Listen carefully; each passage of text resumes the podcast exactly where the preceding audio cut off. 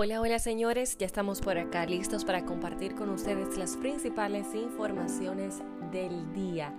Vamos a entrar en materia de inmediato y les voy a contar que este miércoles, hoy,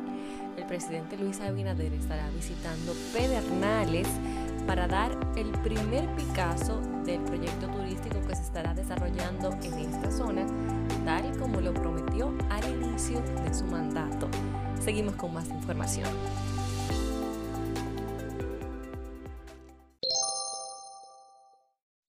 Amigos, en otra información les cuento que el presidente Luis Abinader remitió al Senado en el día de ayer un proyecto de ley con el que busca adecuar el marco normativo del Sistema Nacional de Inteligencia, el cual queda bajo la rectoría de la Dirección Nacional de Inteligencia institución dependiente del presidente de la República que sustituye al actual Departamento Nacional de Investigaciones. La información fue suministrada por el consultor jurídico del Poder Ejecutivo, Antoliano Peralta, quien afirmó que con esta acción se procura dotar a la institución de las herramientas que necesita para su importante labor en la lucha contra el crimen y la protección de la seguridad del Estado, a la vez que continúa fortaleciendo el marco institucional y legal de las instituciones públicas.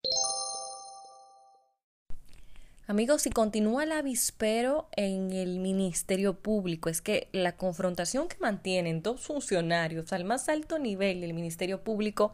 estalla en medio de este ambiente de tensión entre los fiscales de la Procuraduría General de la República que llevan sobre sus hombros al menos cinco sonados casos de corrupción que mantienen en vilo a la sociedad dominicana desde diciembre pasado. En esta semana, la situación se agudizó cuando la fiscal del distrito, Rosalba Ramos, calificó de irresponsable la versión dada por el inspector general del Ministerio Público de que ella es investigada por el caso del narcotraficante César el Abusador y sobre compras y contrataciones, tras intimar al inspector Juan Medina a que muestre las pruebas que dice tener en su contra, Ramos negó que en ningún momento,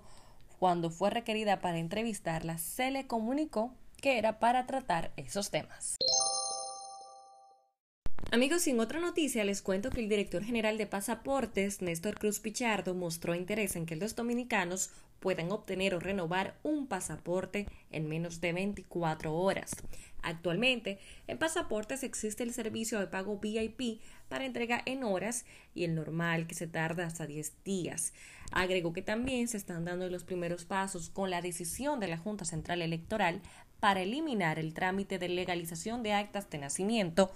como una forma de erradicar los trámites burocráticos.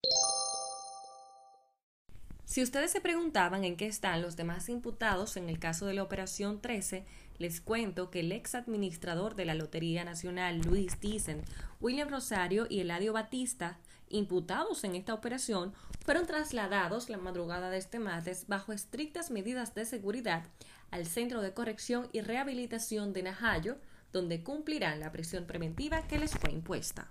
Hasta aquí el resumen de noticias de este miércoles, así que si te gustó este podcast, comparte.